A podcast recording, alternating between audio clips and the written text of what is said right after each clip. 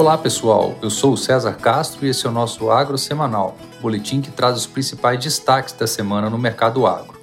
Começando pelos grãos, a soja apresentou valorização na semana em Chicago, da ordem de 1,5%, fechando nessa quinta-feira a 13 dólares e 26 centes por bushel. O contrato de primeiro vencimento se recuperou um pouco da forte queda apresentada na semana anterior, diante da perspectiva de grande oferta da safra americana 23-24. A projeção de clima mais seco que o normal durante os próximos dias no Corn Belt também ajudou a dar sustentação ao preço. Em Sorriso, a soja foi cotada a 110 reais por saca nesta quinta-feira, queda de 0,3% ante a sexta passada.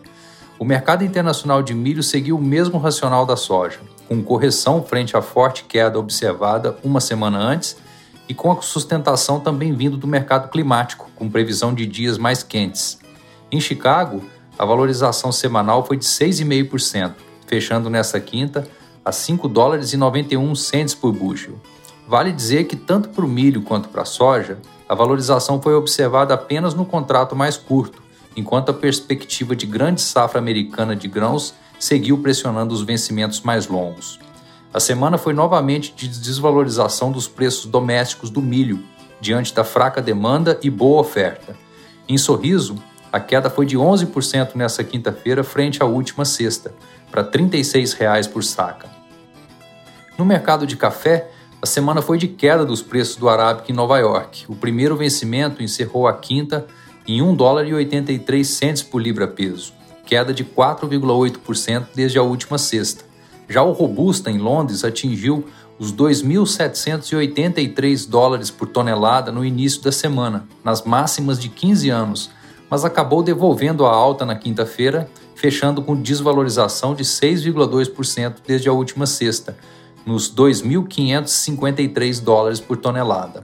No Brasil, o preço ao cafeicultor brasileiro de arábica cedeu 3,1%, fechando a quinta em R$ 1.025 por saca, enquanto o Conilon subiu 1,7%, fechando a 696 reais por saca. Além da preocupação com os eventuais efeitos do El Ninho no segundo semestre sobre a produção de robusta na Ásia, onde o fenômeno está geralmente associado à seca, o adido do USDA no Vietnã revisou para baixo em 6% a safra atual, para 29,7 milhões de sacas, embora para o próximo ano se espere recuperação de 5%, para 31,3 milhões de sacas. Já no setor sucroenergético, a Única divulgou o relatório referente à primeira quinzena de maio da safra 23-24, com moagem 28,2% maior que o mesmo período da safra passada, totalizando no acumulado da safra 78,9 milhões de toneladas de cana, alta de 24%. O clima mais seco dessa quinzena favoreceu tanto a moagem quanto a produção de açúcar, que, quando comparado com a safra anterior, apresentou aumento de 50,4%, o equivalente a 2,5 milhões de toneladas, atingindo o mix de açúcar de 48,4%. No acumulado da safra, apenas o hidratado apresentou redução na produção no comparativo com a safra anterior, em 4,8%. Em relação aos preços, o açúcar em Nova York fechou essa quinta na tela de julho 23 em 24,83 centes de dólar por libra-peso, queda de 3,7% frente à última sexta.